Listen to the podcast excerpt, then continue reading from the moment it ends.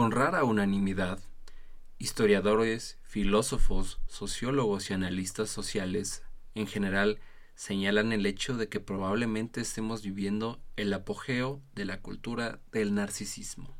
Podemos entonces decir y describir la sociedad moderna, o más bien contemporánea, por un sinfín de rasgos, y es que la hiperconectividad que caracteriza al tejido de la sociedad moderna ha revolucionado el ritmo en el que se consume información, tal que así ha modificado el comportamiento de las y los individuos.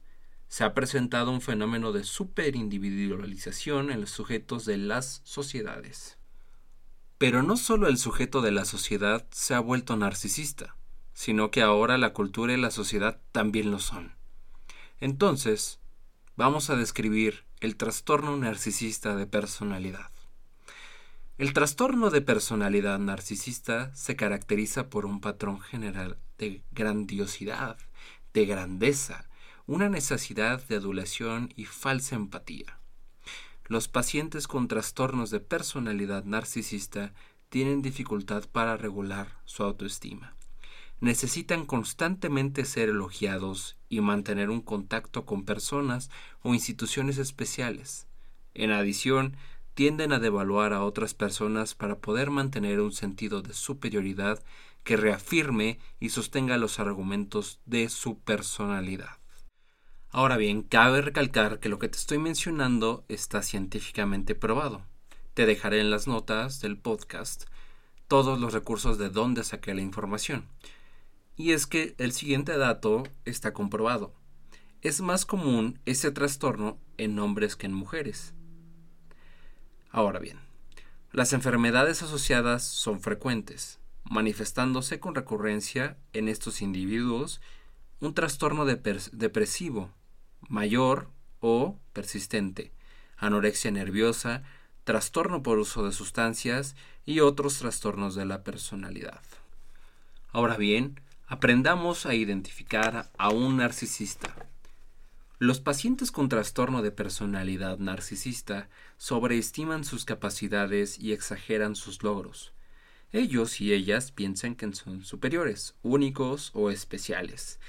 Dicha sobreestimación de su propio valor y logros a menudo implica una subestimación del valor y los logros de los demás.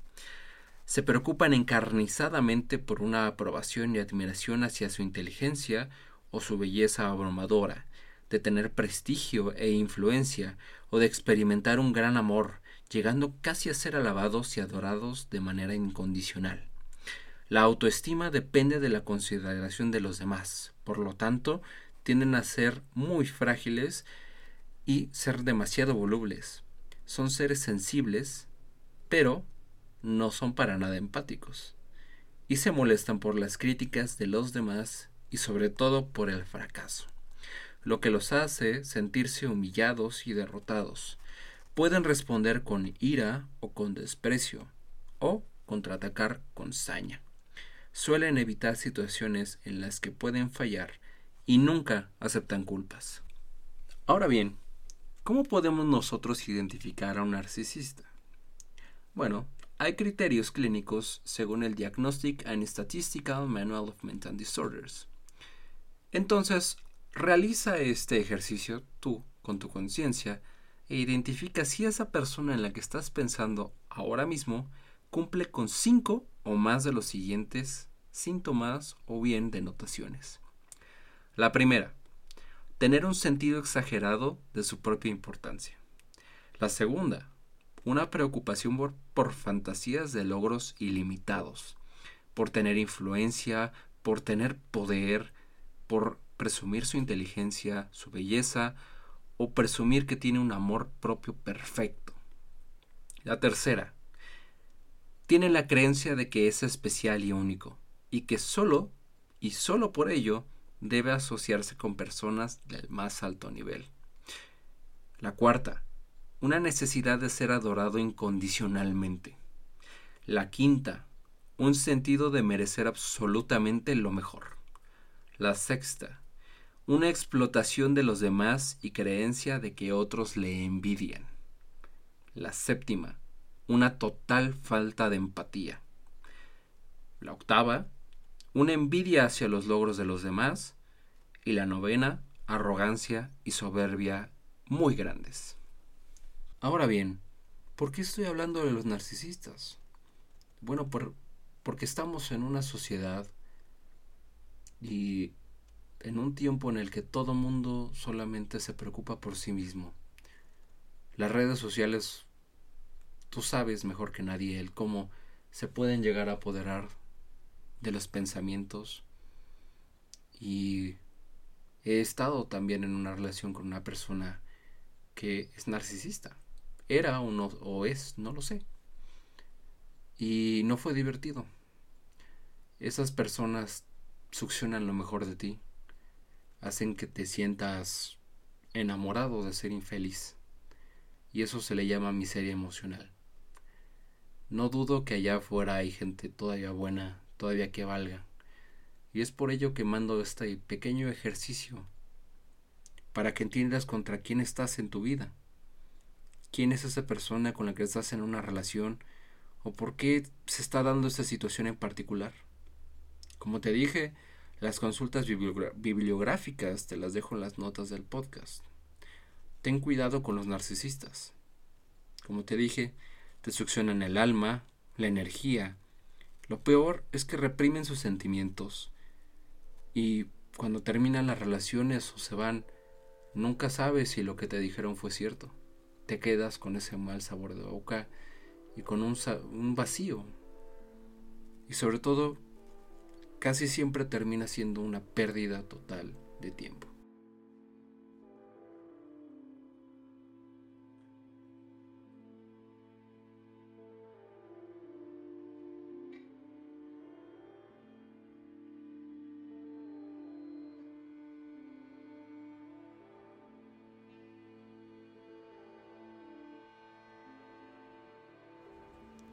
Hay criaturas que solo son víctimas de las circunstancias, que, a pesar de matar, no tienen ni tendrán enteramente la culpa. Son simples y meros árboles torcidos. Es un veterano de la vida quien te conducirá a través de este papel. Necesita que prestes atención y que tengas cuidado cuando escuches el crujir del suelo. Puede que algo esté detrás de ti quién soy para hablarte del tema? Soy un alma vieja, gemelo de otra alma vieja, que en otro tiempo, en otra época, escapé, a duras penas, de un dragón. Hoy te hablaré de otra bestia, una mucho más peligrosa, mucho más letal. Comenzará cuando no veas el final, y así empezará tu alucinación. Escucharás pero no será así. Seguirás alucinando durante estas páginas. ¿Estás listo?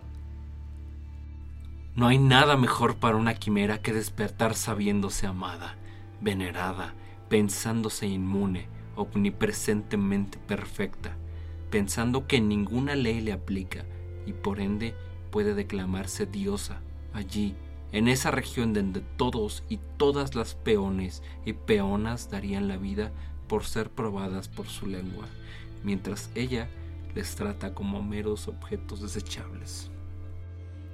Otra pobre criatura miserable. No es su culpa haber sido engendrada como quimera. Ella lo sabe. Repulsa ser así.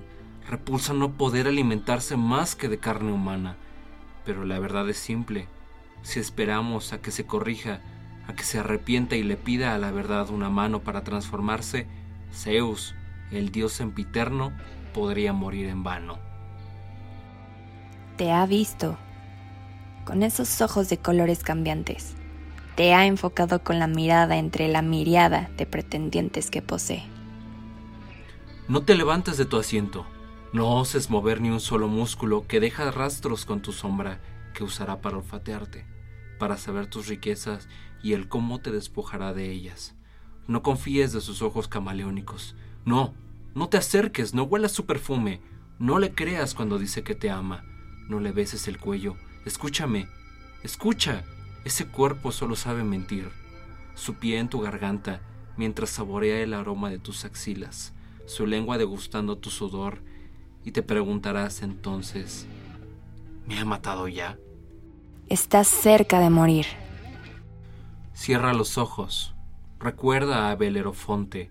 Recuerda esa conversación suya que aún vive en la ciudad de piedras escritas.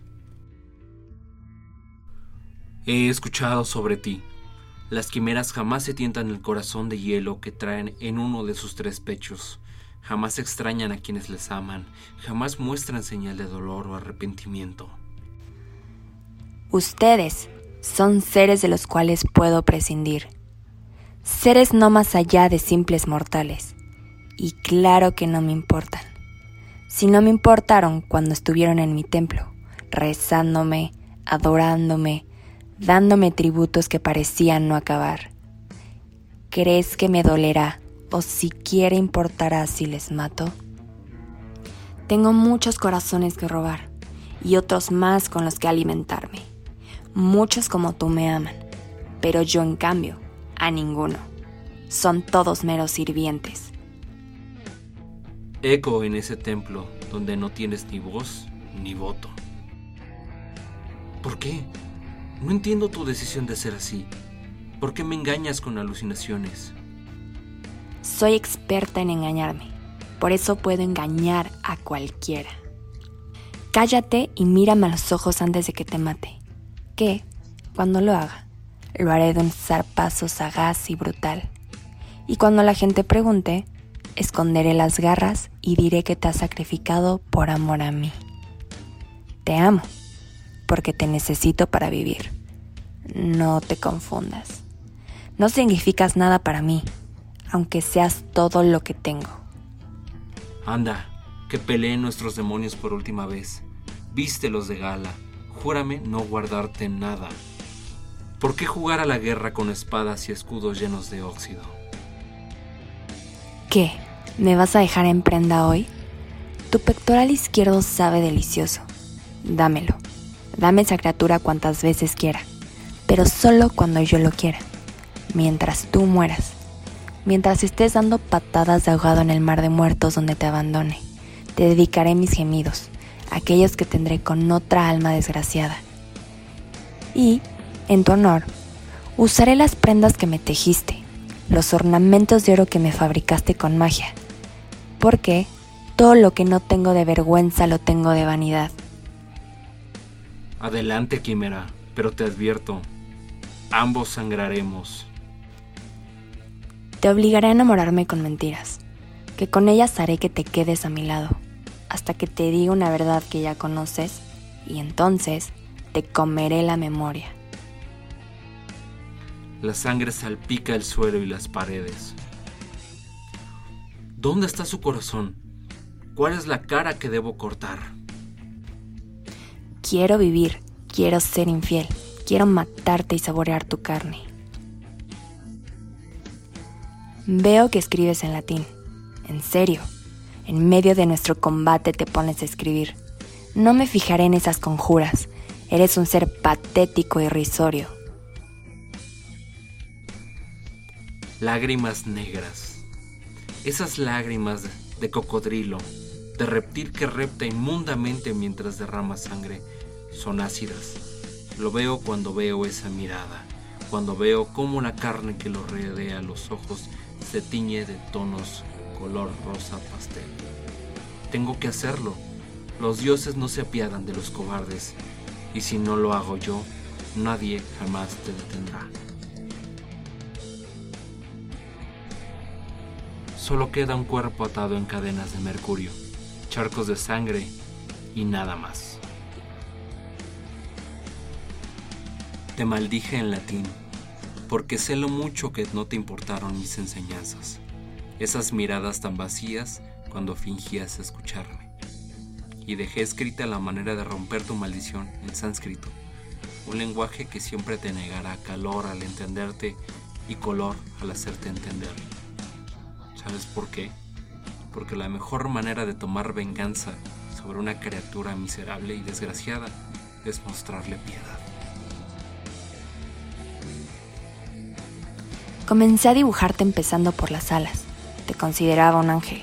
Después tu cabello, algo parecido a una melena. ¿Cuántas veces no me perdí devanando mis dedos con él? Pero, línea a línea, la confusión se iba apoderaba de mí. Por todos los dioses, ¿qué demonios eres? Lengua bífida, piel con escamas, cola, como la de aquella criatura muerta. Y, en la última pincelada, tras aquella, la recta final, me dije a mí mismo. No te reconozco más. Perdiste, Quimera. Perdiste la razón de ser, la fe ciega que tenía por ti. El zarpazo te lo diste a ti misma y te di una salida que sé jamás tomarás. Una criatura que nunca merecerá ver la luz del sol.